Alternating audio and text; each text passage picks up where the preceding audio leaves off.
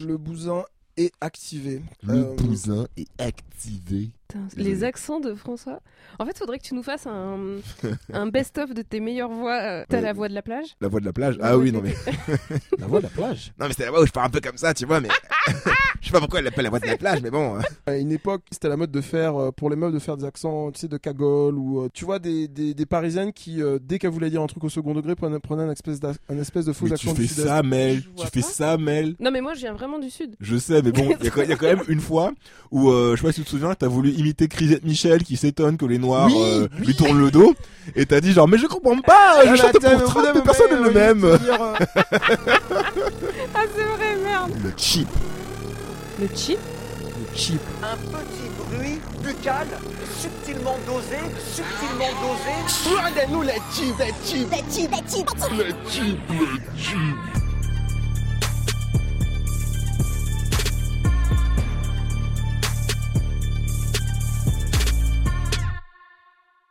Salut à tous, bienvenue dans le Chip, le podcast pop culture offert par AfroStream, la plateforme de streaming de séries et de films américains et afro-américains en illimité.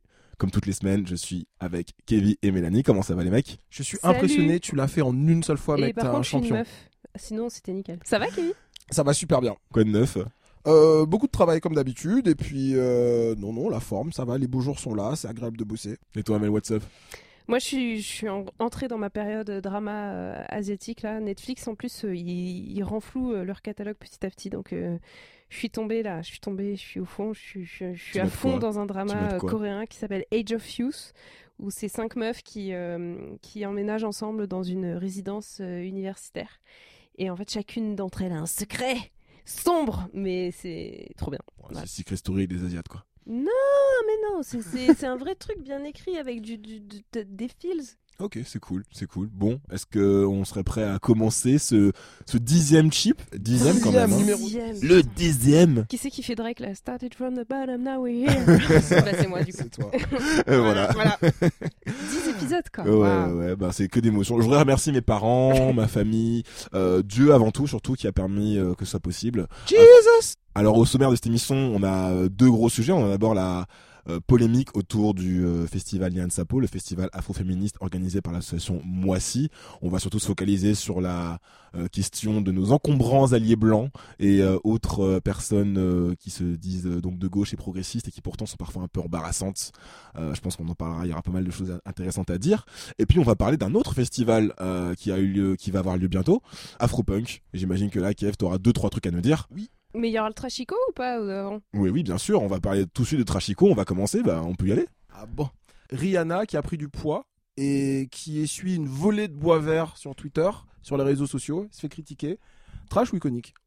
Euh, Super, super trash. Je, je, prends, je prends la balle. Vas-y, Oui, vas-y. hein, Ah, je pense. Je, ouais, Euh, parce que Rihanna, qui pour moi est la plus belle femme dans le show business, ok, elle a pris du poids. Bon, d'accord, ça arrive à tout le monde.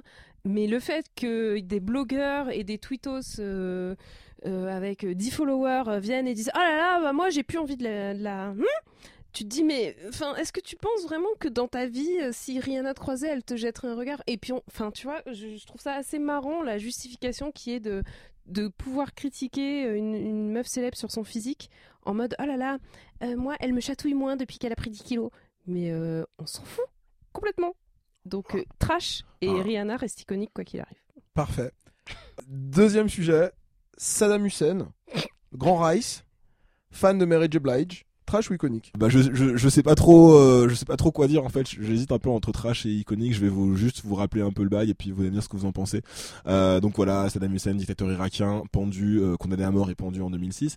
Euh, Il y a un livre en fait qui va sortir là, qui s'appelle The Prisoner in His Palace, donc le prisonnier dans son palace, qui a été écrit par un homme qui s'appelle Will Barden-Verper, qui en fait était un soldat de la mer américaine, qui en fait a été l'un des gardiens en prison de Saddam Hussein lors de ces le derniers jours. bâton de Saddam. Exactement, c'était un maton de Saddam. Euh, le maton me guette, n'est-ce pas Exactement. Et c'est lui qui a, T'inquiète. qui, qui a écrit un bouquin sur euh, Saddam. du. Voilà, c'est ça. Il a, il a écrit un bouquin sur les derniers jours de Saddam. Euh, on apprend des petites anecdotes de Saddam pendant sa détention, notamment que Saddam adorait les muffins et les bonbons, il adorait les sucreries. Euh, il faisait du vélo d'appartement pour se pour se s'entretenir. et Il appelait le vélo son poney et il trouvait ça cool. Euh, il adorait le jardinage. C'est- Une belle manière d'humaniser le dictateur donc. Je pense pas que j'ai pas lu le livre, et je pense pas qu'il le présente comme ça, surtout que c'est un Américain, le mec qui l'a écrit. Mais euh, mais voilà, il raconte en gros euh, la détention de Saddam de l'intérieur et également le fait que Saddam était fan de Mary J. Blige, donc euh, la chanteuse de Queen of Hip Hop qu'on connaît très bien. Mais bon voilà, euh, l'anecdote est assez est assez marrant. Donc voilà, évidemment c'est trash parce que voilà Saddam euh, qui non, aime. c'est- Moi j'ai envie de dire que c'est iconique quoi. Ouais, mais on le peut pouvoir de Mary J. Blige va même euh, je- Ça peut- jusque dans les cellules. euh. on peut le prendre dans les deux sens, tu vois ce que je veux dire. Ouais, mais bon, il vient il vient salir notre icône, etc. Enfin voilà, ça peut être trash, ça peut être iconique. Je vous laisse. Il euh, vient pas, veut rien, il, est- il est fan, il a le droit. Non mais finalement, au-delà du trash et iconique, la question qu'on se pose tous, c'est quelle est la playlist en fait? Est-ce que vraiment, est-ce que vraiment vous Quelle imaginez sa chanson préférée? Voilà, est-ce que Saddam Hussein écoutait plutôt euh, No More Drama ou alors Let's get it, crock upon it, pound upon it in this dancery Enfin voilà, c'est la question que je me suis posée et euh, je dirais que je ne sais pas. Et pour finir, notre nouveau président, Emmanuel Ier, qui fait des blagues sur les Comoriens. Vous en pensez quoi, trash ou iconique Il y a des tapouilles et des quoi ça, quoi ça. Ah non, c'est un maillot, c'est quoi ça, quoi ça Euh, Par exemple, vous êtes un connaisseur. Mais le quoi ça, quoi ça pêche peu. Il pêche Il peu. amène du comoréen. c'est différent. J'ai vu passer un, un- un tweet qui, qui, a- qui disait quelque chose que je trouve assez vrai, c'est que si Sarkozy avait sorti un truc comme ça, tout le monde euh, lui serait tombé dessus en mode euh, putain c'est bien la droite, ah, ah là là, vraiment. Moi j'ai eu un tweet similaire qui disait que si Le Pen avait sorti un truc comme ça, on Ouais, lui serait Il y tombé aurait dessus. eu. Euh, et là, c'est Macron, donc t'as l'impression qu'on lui passe le truc, qu'on fait oh bon, ok, c'est un peu de mauvais goût, mais, euh, mais euh, on sait qu'il le pense pas et tout. Je m'en fous, tu vois, il est président de la République maintenant. Et de toute façon, il y a eu un énorme malaise hein, au moment où il l'a sorti. Personne n'a répondu, personne n'a rigolé, donc après, il a, il a réenchaîné tout de suite en disant oh non, les tapouilles, c'est les crevettiers. Enfin, moi, ça, me- ça, me, ça me rend triste, en fait. je, je sais pas s'il n'y a pas aussi un truc de distance. Parce que là, ça se passe du coup dans l'océan Indien. Je sais pas si pour euh, les, euh, les migrants euh, réfugiés qui viennent, qui traversent la Méditerranée et qui se noient, et on a vu les photos sur les, les photos des enfants morts sur les, les, plages en Europe, si là il ferait de l'humour. Parce qu'effectivement, il en ferait pas. Euh, tu vois, Alors qu'il y a potentiellement des enfants aussi Ah oui, oui, petits. que le, rapport dit qu'il y a eu entre 7 et 10 000 euh, morts entre 95 et 2012. Mais il y a, un article très intéressant justement de, France O, de France Outre-mer, euh, bah, qui revient sur cette polémique et euh, également qui insiste sur le fait que depuis le début, euh, depuis même avant qu'il soit élu président, euh, Macron a clairement un problème de à la fois de connaissance et de respect envers les Outre-mer. Parce qu'il y a eu l'histoire de la Guyane qui est une île. Il y a eu ce qu'il a dit aussi dans Causeur avec euh, les euh, que la France n'a jamais été multiculturelle. Enfin, à la fois tu te demandes si c'est parce que c'est du comme on dit du macronisme qui est euh, je suis d'accord avec euh, avec euh, le- les gens qui sont pas d'accord avec moi ou comme tu dis une méconnaissance. Je sais pas. Moi, je pense que c'est un peu l'œuf et la poule, c'est que la méconnaissance engendre une forme de mépris et le mépris engendre une forme de méconnaissance. C'est un peu, c'est un peu, finalement, ça encapsule un petit peu le rapport de la métropole avec les Antilles en général. hein. Ouais. Avec l'outre-mer. Avec, l'outre-mer, il n'y a, pas que les- il y a pas que les Antilles, désolé. Bah, il s'est montré comme héros face à Trump euh, cette semaine, donc euh, enfin la semaine dernière, donc du coup euh, il a des il a des passes. Ouais. Ok, alors on va passer au, euh, au segment et au grand sujet. Donc on commence avec euh, donc euh, Nyan Sapo, le festival qui a beaucoup beaucoup beaucoup fait parler, hein, ne serait-ce que. Euh, Mel, du coup, est-ce que tu peux nous résumer un petit peu l'affaire vite fait? Bah, je résume un peu. Après, euh, ce qui est intéressant dans, cette situation, c'est que c'est un petit groupe, euh, un petit collectif afroféministe appelé Moissy qui a organisé un festival. Alors, euh, pourtant, c'est en ligne depuis, euh, j'ai l'impression, je, crois depuis avril hein, que leur, leur pot commun était en ligne pour lever des fonds pour l'organisation du festival. Et ça avait été, et même sur leur site qu'elles ont créé officiel, euh, depuis 2014, elles expliquent euh, le concept de non-mixité euh, sur leur site. Enfin, et elles expliquent qu'elles sont là pour, euh, pour vraiment euh, soutenir et faire émerger les, les- les droits et les, et les revendications des femmes noires en France. Donc là, ce festival est organisé.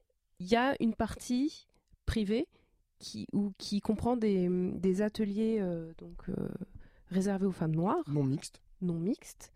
Et forcément, une, la, la fachosphère reprend le truc en disant Oh là là, c'est interdit aux blancs. Donc, on passe tout de suite de réservé aux femmes noires à interdit aux blancs. Donc on voit où vraiment l'ethnocentrisme se place. hein. C'est qu'on parle pas des, des asiatiques ou des. Ou des maghrébins. Donc c'est assez intéressant. Et pour pouvoir discuter de sa, de sa condition sans avoir à faire de la pédagogie avec des gens qui vont dire Ah, mais t'es sûr que t'exagères pas un petit peu quand même?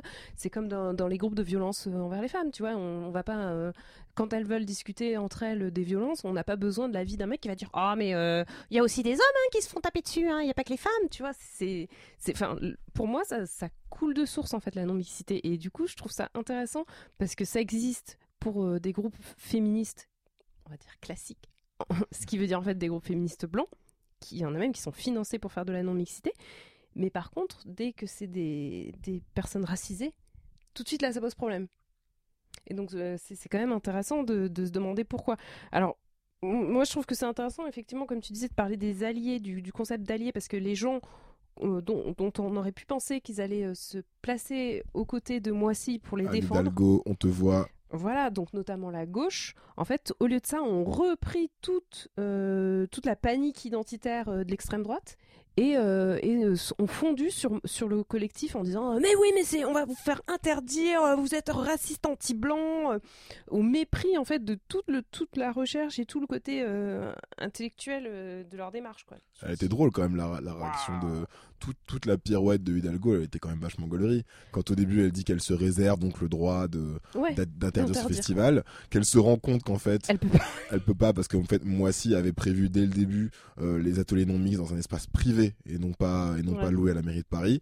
Et du coup qu'elle dit euh, Après négociation, grâce à non non non attends t'es ouf. Grâce à mon intervention. Oui, grâce c'est à mon intervention Oui, c'est ça, pardon. ferme. Et du coup après il y, a eu y a eu des mèmes sur internet en mode grâce à mon intervention ferme Sense8 n'a pas été annulé euh, grâce à mon intervention ferme euh, c'est Mais- gaulerie quand même. Mais ouais, en fait, c'est ça qui est intéressant, c'est qu'on on a tendance à se dire quand euh, les, les gens de gauche sont pas racistes. Mais le racisme n'est pas de gauche ou de droite. Et ça, je pense que c'est vraiment, c'est le, le- racisme, le- l'antiracisme moralisateur qui est de dire le racisme c'est pas bien, il faudrait arrêter.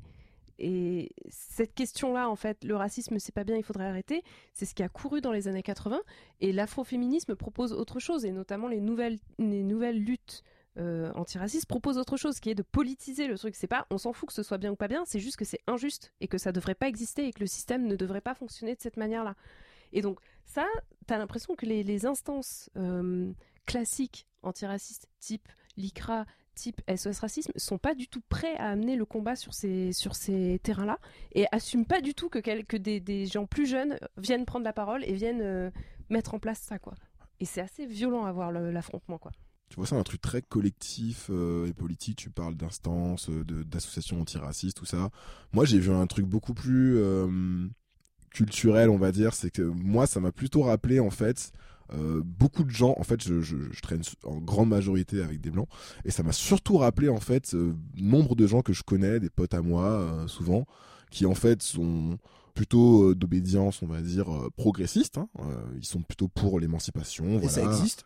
Voilà des, des, des, droits euh, plus de droits pour voilà les homosexuels moins de moins d'antisémitisme moins de racisme tout ce que tu veux. Ils sont pour tout ça.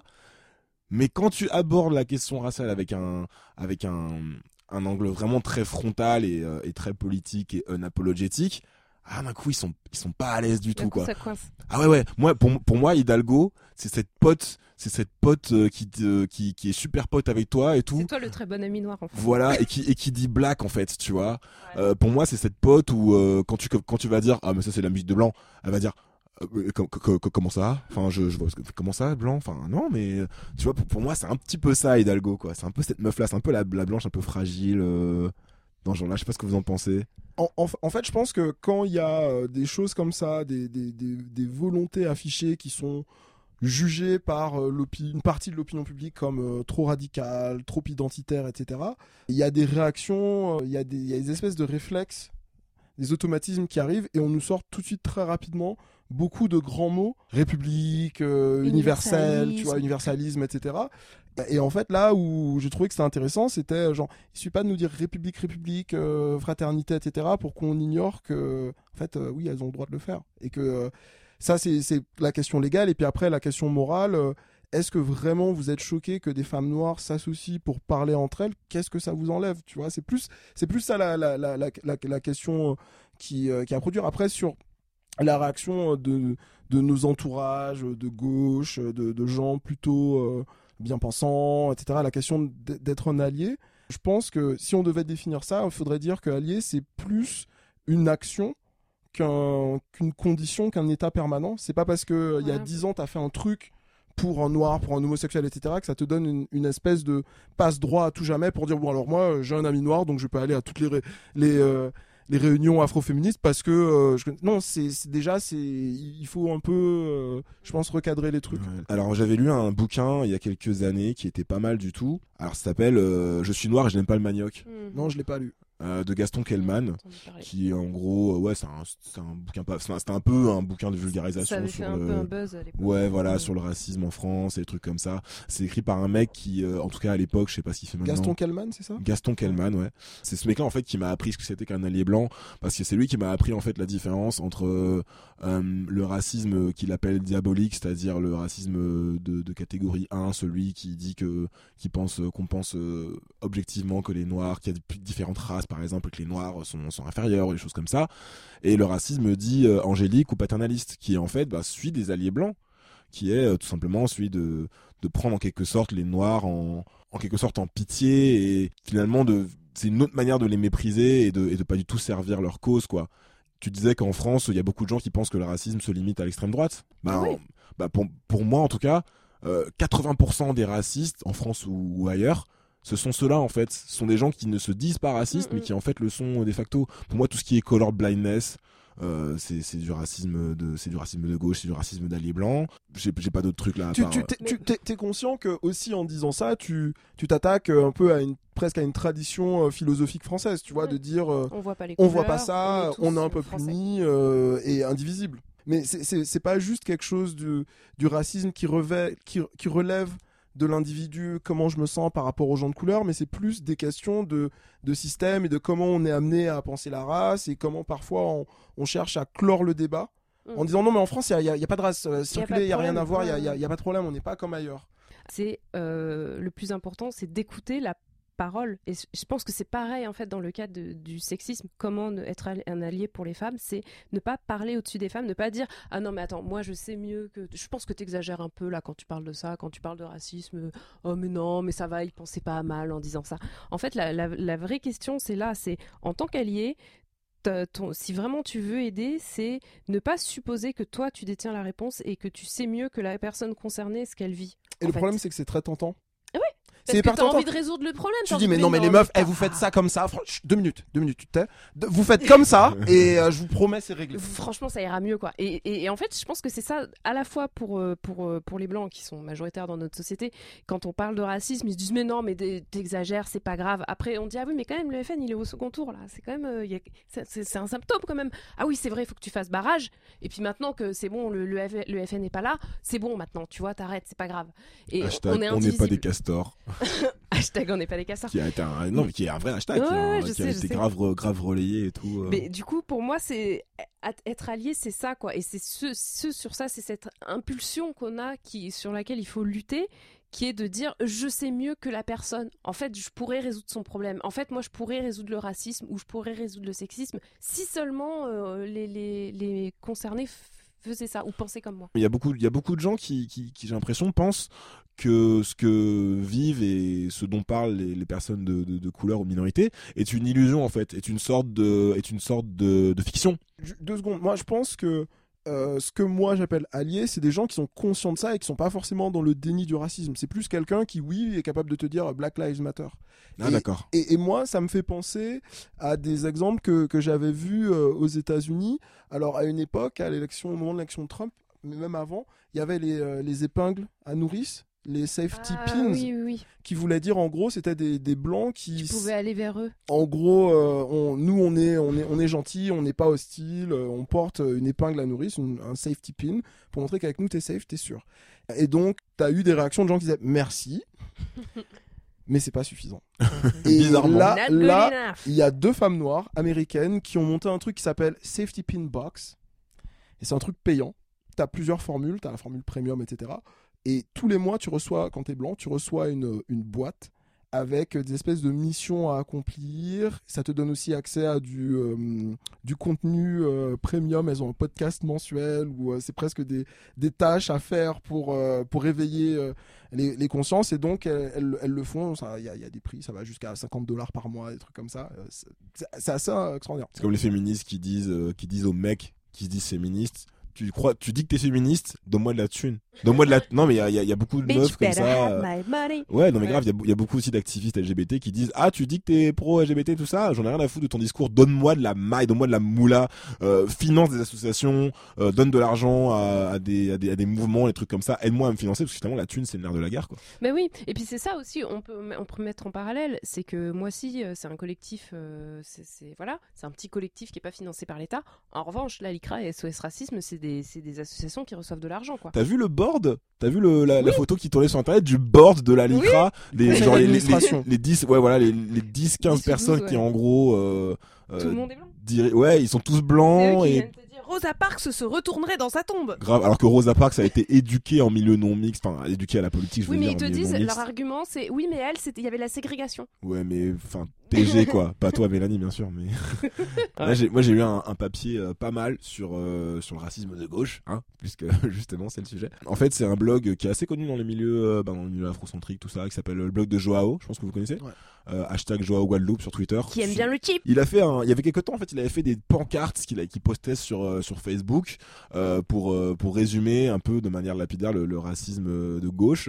Et, euh, et du coup là, il a, enfin, j'ai relu un article euh, où il a reposté les pancartes et c'est intéressant. Il fait une sorte de liste de trucs. C'est un peu à la Dear White People quoi. Il fait une sorte de liste de trucs. Alors je vous en donne euh, un ou deux que j'ai notés. Euh, par exemple, le racisme de gauche, c'est être incapable d'entendre parler de racisme sans comparer ce dernier à d'autres oppressions. Et donc euh, arriver à la conclusion que de toute façon euh, c'est dur pour tout le monde. Hein. Sinon, il y avait un, autre exemple comme ça donc de, de, de pancarte de Joao. C'était le racisme de gauche, c'est trouver les mouvements noirs trop identitaires mais ne rien dire par exemple sur des sujets de fond et économiques euh, comme le franc CFA, tu vois. Ouais. Euh, ou alors euh, noyer le ra- la race dans la classe. Tu sais, euh, dire par exemple que oui, mais les gens qui ont voté FN, c'est pas du racisme, c'est juste que voilà, ils sont déshérités, ils sont pauvres. Je dis Ou pas alors, euh, les noirs à, à- à niveau social équivalent réussissent aussi bien que les blancs. Le racisme, c'est avant un truc de pauvreté. Ouais, voilà, tu vois, ce genre de truc. Ou, allez, la dernière, euh, mettre en concurrence les tendances idéologiques internes au mouvement euh, déracisé. Pour du coup, en quelque sorte, euh, décrédibiliser les élans politiques. Du genre, ouais, mais regardez, euh, vous êtes même pas d'accord entre vous, comment vous voulez euh, réussir à un échelle nationale? C'est pareil, moi j'entends beaucoup euh, de gens dire, moi je suis pas du tout euh, féministe parce que voilà, je suis désolé, mais ce que font les fémènes, euh, c'est ridicule, machin. Alors qu'en fait, les fémènes, c'est un mouvement, t'as le droit Ah d'être oui. d'accord ou pas, et c'est pas parce qu'elles sont pas d'accord avec la barbe ou avec qui sais-je d'autre que, que ça veut dire que le féminisme en, en tant En que soi, combat. C'est une euh, manière de discréditer le mouvement complètement. c'est Exactement. Et du coup, le pire, c'est qu'on est, on, on vit en essayant d'éviter ce genre de truc. Euh, dès qu'il y a un problème, moi, je suis sur un groupe euh, d'hommes noirs, donc dans lequel Kevin m'a invité. Euh, qui Non, c'est pas moi. Non, ah oui, d'accord, c'est comme le, c'est comme le Fight Club, faut pas en parler, c'est ça. non, mais en gros, par exemple, quand il y a une, euh, quand il y a une, euh, une dissension entre deux personnes un peu représentatives, euh, tu vois, de la, de la communauté, on cherche à, à régler les trucs dans le groupe pour pas en fait euh, montrer justement la division, tu vois, pour pas après que justement décrédibiliser euh, tout le mouvement. Donc vraiment, c'est un, c'est un- truc aussi qui, qui, qui existe, quoi, tu vois. Ouais, vu ouais. le- les, les débats sur Mediapart ou Ouais. sur Arrêt sur Image un petit peu? Moi, j'ai vu Kémis, ouais. Pour moi, quand on est afroféministe, euh, on défend euh, la justice sociale, c'est-à-dire la lutte contre les euh, oppressions qui touchent notamment les femmes noires. Ce sont des oppressions liées à une assignation raciale, ce sont des oppressions liées au genre, ce sont aussi des oppressions qui sont liées à la classe. Et évidemment, parce que toutes les femmes noires ne sont pas hétérosexuelles, parce qu'elles ne sont pas toutes cisgenres, ce sont tout tout ce type d'oppression contre lequel on lutte quand on est euh, afroféministe en France aujourd'hui. Ouais. Ouais. Tu l'as vu, toi? Ouais, je l'ai vu, je l'ai vu. Le, le- le débat était, euh, était intéressant. L'historienne en face était, était assez Bah, balèze, sur, mais a- sur la fin, j'ai ressenti un malaise quand même. sur, sur la fin, il y avait, il y avait du bullshit parce qu'elle noyait Ouais. un petit peu. Elle disait, ah euh, non, non, la- en France, c'est pas le pro- la, la couleur le problème, hein, c'est. euh, je sais plus ce qu'elle a dit. c'est, c'est- elle parlait justement du truc social ou économique, tu Ouais. vois. Non, moi, ce que j'ai surtout trouvé en disant non, mais attendez, on va pas blâmer complètement sur la République. euh, Dans les années 1790, il y a eu euh, des trucs très intéressants qui ont été faits, genre des trucs qui ont été faits pendant une abolition de quelques années, oui. des Après, espèces de l'esclavage a été coopératives, rétabli, quoi. ouais. Donc, euh, Non, mais Oh, tu vois les. White Allies quoi. À chaque même la meuf la meuf invite donc c'est Kémis c'est ça. euh, la blogueuse Afro Afrofemme, la meuf invite, euh, Mediapart invite la meuf à s'exprimer, etc. Ils arrivent encore à la bâcher, à la contredire, quoi. Enfin, juste. Bah, c'était un débat, il voulait faire un débat avec quelqu'un Il qui voulait c'est faire un ça. débat avec une, une. En gros, je pense qu'il voulait fact-checker ce qu'elle disait avec, grâce à avec une l'historienne. historienne. ouais. Tu vois, c'était un peu ça le truc. Ah, mais, ça, mais je trouve que c'est abusé parce que précisément la meuf vient parler de non-mixité, donc c'est abusé de la mettre en milieu mixte où on- on- encore une Et fois on va la contredire. que, tu vois, l'historienne, elle est pas juste historienne, elle est blanche, quoi. Donc forcément, quand tu vas la mettre face à certains trucs euh, qu'elle est pas peut-être prête à entendre en tant que blanche, elle va utiliser euh, le fait d'être suis- historienne et elle va euh, dire ah mais oui mais non moi je suis pas d'accord. Mais l'autre te dit qu'en face, elle elle vit ça. Je que suis tu sois d'accord ou pas. euh, partiellement d'accord parce que sur arrêt sur image il y a eu l'exercice inverse où il y avait Christine Delphi donc qui est une, ouais. une féministe chercheuse qui se retrouve à pote Audrey Pulvar. Ah oui, mais là tu vas, tu, vas, tu, vas, tu vas lâcher le mot qu'il ne et faut pas c'est là. elle qui Celle dont on ne va pas dire le nom. Tu Audrey- parler de Audrey- Pulvar. Audrey- Ah, bah, eh bah voilà, il fallait, Bah ouais. fallait non mais tu vois dans, dans, cette situation là dans cette situation là c'est Christine Delphi qui euh, qui a dit non mais attendez euh, Oh, les blancs veulent ignorer certaines choses et les noirs ont très ont tout à fait raison de vouloir s'en alors Ouais, qu'elle est blanche tu vois Non, mais- Donc- Non mais Christine Delphi, c'est Christine Delphi. Enfin, Et Ouais. Audrey Pulvar, c'est Audrey Pulvar. non mais je suis désolé, mais avec des avec des gens comme la Lycra et Audrey Pulvar, on, on a même plus besoin de Sistra en fait, on a même plus besoin de racistes. Hein, c'est bon. Moi, je l'avais défendue à l'époque où elle était, euh, elle, avait- était partie en vacances euh, et qu'elle avait les cheveux euh, naturels. Et que là, t'avais tout le monde qui lui était tombé dessus en disant Eh, t'as oublié de te coiffer C'est quoi cette coiffure de singe Machin et tout. Et là, j'avais fait Oui, c'est les cheveux naturels d'une femme noire, il faut se calmer. Non mais non mais c'est intéressant, ce- c'est intéressant qu'on qu'on glisse sur Audrey Pulvar et après on, on, finit si le vous voulez, premier. moi j'ai un truc à dire. De, la même façon, quand on parlait de Crisette Michel, tu disais euh, tous les noirs sont pas nécessairement euh, d'accord avec nous, partagent pas toutes nos luttes. Est-ce que d'une certaine façon, on n'a pas besoin des deux? Ou est-ce qu'on n'a pas le droit de d'être en désaccord sans se traiter de nègre de maison? Tu vois? Euh, moi, j'ai, moi j'ai vu le mot circuler, tu vois, pour les, les, les noirs. Il n'y a, y a pas, y a pas qu'Audrey Pulvar qui n'ont pas pris position pour Moissy ou qui ont pris position contre Moissy. Est-ce qu'on, qu'est-ce qu'on en fait? Bah, Est-ce qu'on est fâché à tout jamais? bah, le problème c'est que moi j'ai l'impression sur le, la question, ces genres de questions de, de, de, de racisme etc. Il y a pas de terrain neutre en fait. C'est soit t'es avec, soit t'es contre nous. Tu peux pas. Le fait de ne pas prendre position, ça fait que de facto t'es pour le statu quo. Et donc que t'es contre nous. Donc c'est vrai que c'est pour ça peut-être que c'est aussi clivant, euh, tu vois. Pour moi, tant que tu décides de ne pas t'exprimer, t'es encore, euh, t'as en- t'as encore la présomption d'innocence, tu vois. Tu peux aussi choisir de pas, de, de, de savoir que tu ne sais pas et, euh, et ne pas prendre position. Moi, je sais que souvent il y a des débats politiques comme ça, Ouais. où juste parce que la, parce que ça me fatigue la politique, en fait, ben je décide de pas prendre position parce que je suis un peu blasé euh, sur le sujet, tu vois. Mais euh, là, elle a pris position, quoi.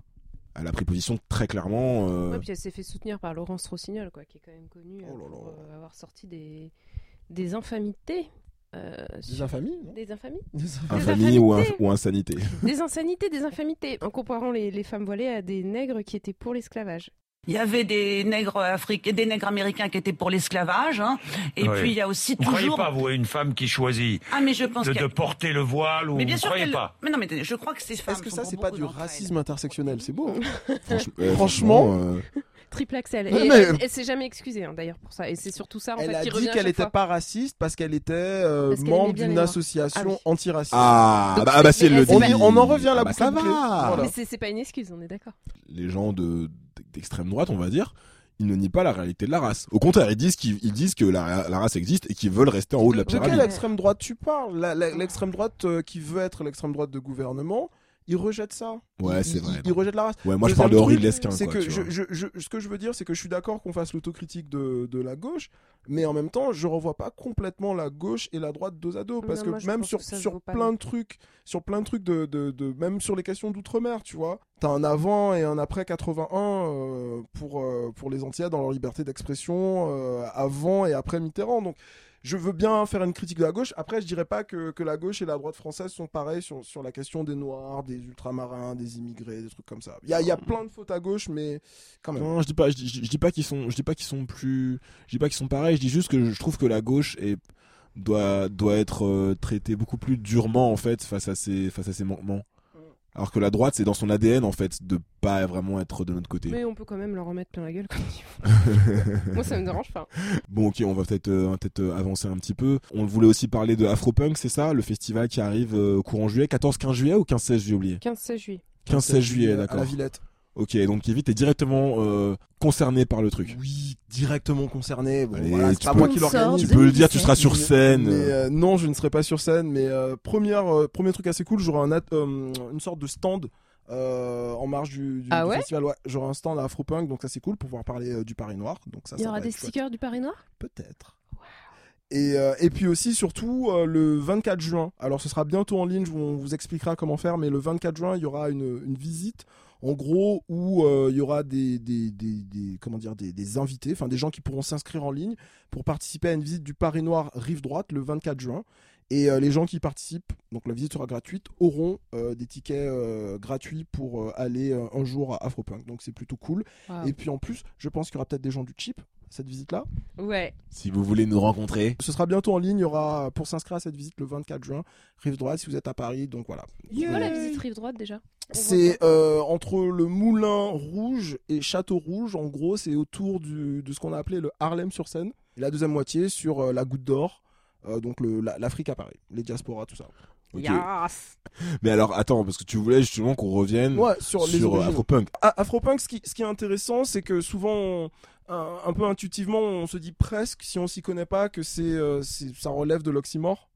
Euh, afro et punk, que ça va pas ensemble parce que punk aujourd'hui, enfin, dans l'image un, peu d'Épinal, c'est plutôt une culture blanche. C'est quelque Ouais. chose qui est, qui est revenu. Moi, je, je- je sais que j'ai par exemple un, un ami allemand qui, euh, qui a un super groupe de punk à Paris qui s'appelle Youth Avoiders. Et quelquefois, il m'a invité et je suis allé à des concerts de punk. Donc voilà, ça s'est très bien passé. Il y avait un noir dans la salle, mais ça, c'est très- ils ont été très gentils, c'est très bien passé. Et une fois, il y avait ma, ma maman à, à la maison chez moi à Paris. Et je lui fais, maman, j'y vais, je vais voir mon, mon pote euh, Christophe euh, à un concert de punk.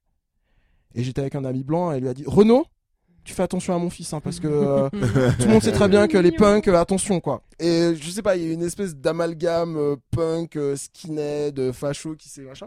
Donc non, la, la, la, la culture punk aussi peut, se, peut se décliner en noir et, et ça va même plus loin que ça. En fait, le l'Afropunk, c'est une initiative d'un mec qui s'appelle James Spooner, qui en fait, lui, est pas, il est afro-américain, il est passionné de punk. Et pendant toute une partie de sa jeunesse, on lui a dit que c'était presque une déviance chez les Noirs d'aimer le punk. Donc il a, il, fou, il- il s'est rendu compte en fait en, en déménageant à Brooklyn qu'il y avait une véritable scène punk noire. Il a décidé d'en faire un documentaire afro-punk. Et ça a commencé par un documentaire en 2003. Et puis ensuite, ça a donné un festival à Brooklyn qui euh, mettait en valeur cette, cette scène punk. Et puis, euh, lorsque le festival s'est interna- internationalisé, directement Paris leur a paru euh, comme, comme une sorte d'évidence, quoi. Alors après, le, le truc a évolué, c'est pas juste du punk. Tu Non, vois, bien sûr. Maintenant, c'est- plus large que ça. Plus moi, j'y suis allé l'année dernière. Il y avait un mec dont je suis complètement fan, euh, Saul Williams. Euh, Ah, le chanteur, Ouais, le, le, le slammer. euh, j'ai- J'aime beaucoup ce qu'il fait. C'était la troisième ou la quatrième fois que, que je le voyais. À un moment, il a vécu à Paris. C'est un, mec vraiment super cool. Bref, j'y étais l'année dernière en, en 2016. Il y avait quand même, c'est un peu un festival de la beauté noire. Oui, c'est ce que j'allais dire. Ouais. On, c'est- on peut en parler aussi, mais Avant punk. Mais ça met vraiment l'accent sur le, la black beauty, les cheveux, euh, la peau, euh, la, la, mode et tout quoi.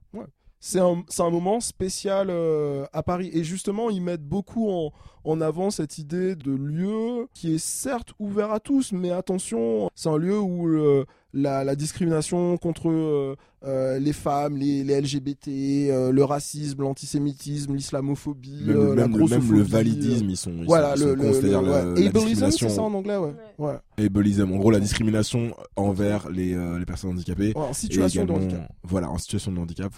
Elle est également réprimée au festival Afropunk. Je trouve ça assez Ouais. beau. Ouais, c'est- c'est c'est un festival qui a quand même un- une couleur politique quoi, qui, qui se veut vraiment. euh, Ouais, l'année la- l'année dernière, j'avais eu, euh, j'avais rencontré euh, Opal Tometi de Black Lives Matter et il y a toujours cette idée un peu de mettre en avant l'activisme, le milieu militant, le milieu associatif, les créateurs, les choses comme ça. C'est pas juste un festival de, de bonne musique, hein. c'est, c'est, il y a, il y a toute une mouvance et un truc derrière. Mais c'est aussi un festival de musique. C'est quoi l'affiche? Euh, cette année, il y a euh, Fada Freddy, euh, Big Fridia, Balogi, un rappeur congolais belge que, que j'aime beaucoup beaucoup. Big, Fri- Big Frida, c'est euh, l'icône queer de la Nouvelle-Orléans là. queer, euh, voilà, de la, qui- de la, de la bounce music.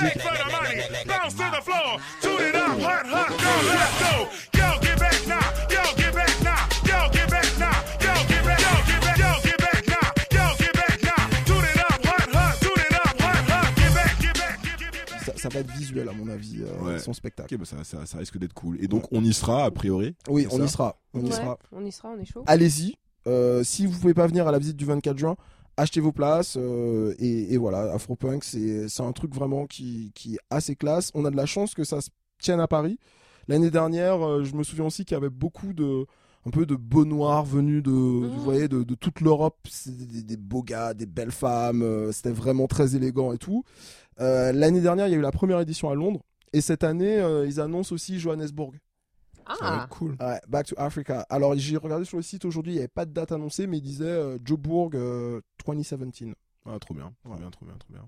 Ouais. Ok, ok. Est-ce qu'on a fait le tour de l'Afropunk Est-ce que vous voulez passer aux recommandations? Oui, ouais. Ok, alors qui a des choses à recommander à nos chers auditeurs aujourd'hui? Mais moi, j'ai une, demi- une recommandation et demie. Une recommandation Euh, et demie. Il y a un truc que j'ai vu en entier, il y a un truc que j'ai pas lu en entier. Mais on va- je vais faire les deux du coup. Euh, je recommande très fortement la seconde saison, deuxième saison de Master of None. c'était ma recommandation Oups Mais aussi le livre de Bell Hooks, euh, récemment traduit en français, Ne suis-je pas une femme? Préfacé par Amandine Gay, afroféministe euh, française qu'on aime. Euh, donc oui, donc Bell Hooks, hein, qui est une des, des saintes patronnes de l'afroféminisme. Dans ce livre-là, elle explique, euh, enfin c'est un peu toute sa, toute sa théorie, toute sa pensée. C'est un livre qui est paru en 1981 et euh, qui explique vraiment euh, comment, euh, enfin les, les, défis et de, de, marginalisation que rencontrent les femmes noires, quoi. Donc c'est à la fois son expérience et à la fois vraiment un- une, une vue, euh, une grille de lecture sociologique sur euh, qu'est-ce que c'est d'être une femme noire aux États-Unis. C'est hyper intéressant de- de lire ce bouquin-là euh, en France en 2017, je trouve, notamment avec l'émergence euh, du mouvement afroféministe, les luttes, les podcasts, les, les, les séries, tout. Enfin, je pense que c'est vraiment le moment de lire ça. Après, Bell Hooks, euh, quand elle a écrit ce bouquin-là, je pense que c'était quand même assez important. Aujourd'hui, j'ai l'impression qu'elle est un peu perdue de son edge, sachant que Son edge. son edge, enfin, je sais pas, je, je la trouve un peu elle- tranchant. nota- Tranchant, ouais. Notamment, elle a dit que Beyoncé était une terroriste et elle, elle a dit qu'elle préférait Emma Watson. Enfin, maintenant, c'est un peu compliqué. Mais à l'époque, c'était vraiment, euh, vraiment révolutionnaire, quoi. Et, ça a vraiment euh, donné une, une, une impulsion, une, redonné une impulsion au mouvement euh, afroféministe. Et la préface d'Amandine Gay est super et très, très, très, très, très d'actualité. Donc euh, voilà, je, c'est ma recommandation. Trop bien. Et du coup, Kev, tu voulais sauter sur le wagon de Mel Ouais, ben ouais, bravo. ben, la saison 2 de la série Master of None de- d'un mec que j'aime beaucoup qui s'appelle Aziz Ansari, qui est un humoriste euh, américain, enfin à la base humoriste, acteur, et qui donc là balance la, la deuxième saison euh, d'une série qui, que je trouve vraiment magnifique. T'as on tout regardé suit, ouais, on suit en fait le, le personnage donc qui est incarné par Aziz Ansari qui s'appelle Dev, qui est un, un- un acteur un peu un peu raté, voilà, acteur qui joue dans des pubs, qui présente des émissions un peu pourries, Ouais. qui s'appelle Dev et qui est donc d'origine euh, sud-asiatique, donc d'origine indienne. Et, euh, et il se pose sur plein de questions. Ça va de, des, des- des questions de, l'amour, de l'identité. Il y a plein d'épisodes hyper sensibles. En plus, parfois c'est hyper nombriliste. Parfois il apparaît pas du tout dans l'épisode. Il y a Mhm. un petit côté. New euh, York, I love you. Il y a ça, il y a aussi un petit peu d'Atlanta aussi, dans, Mm. dans la mesure où ces dernières années, il y a eu de très très bonnes séries, très sensibles, qui ont été proposées par des comédiens, par des mecs qui font du LOL à la base et qui en fait sont capables aussi d'exprimer des choses intéressantes.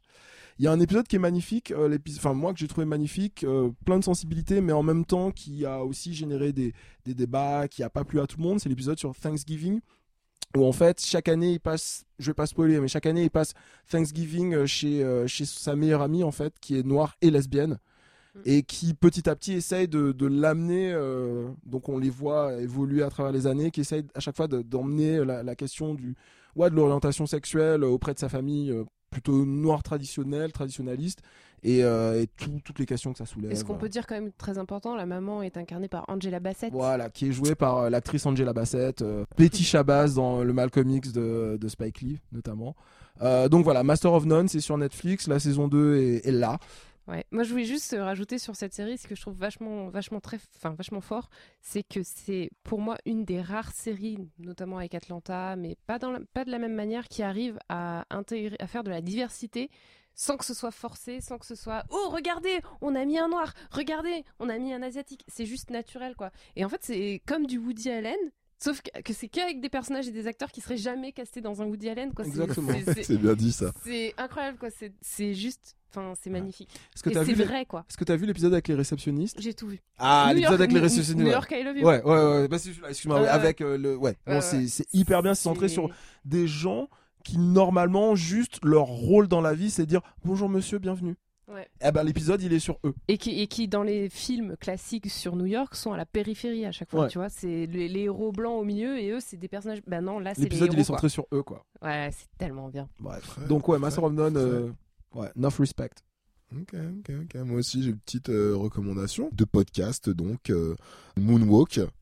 Euh, il a été lancé par euh, une amie à nous, on peut le dire, qui s'appelle Célia, euh, Big Love. Voilà, sur euh, le média qui s'appelle RAK, R-A-K. Ça fait deux trois, deux, trois épisodes, je crois, qu'on fait un peu la promo pour RAK. Là, ça, ils vont commencer à prendre la grosse tête, je pense. hein. Ouais, mais Joey, putain. Allez. Joey Non mais voilà, euh, Célia donc elle est d'origine martiniquaise. Vous l'avez peut-être vu dans le dans le live qu'on a fait avec euh, avec Rack justement sur le, le second tour de la présidentielle.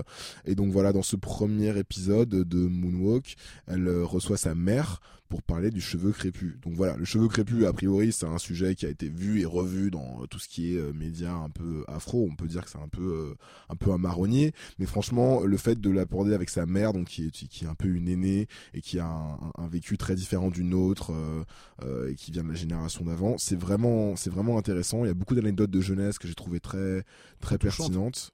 Ouais, franchement, c'est, touchant, c'est sensible. Juste un petit truc, si tu dis que Célia est d'origine martiniquaise, elle se fâche. Elle est martiniquaise. Elle est martiniquaise.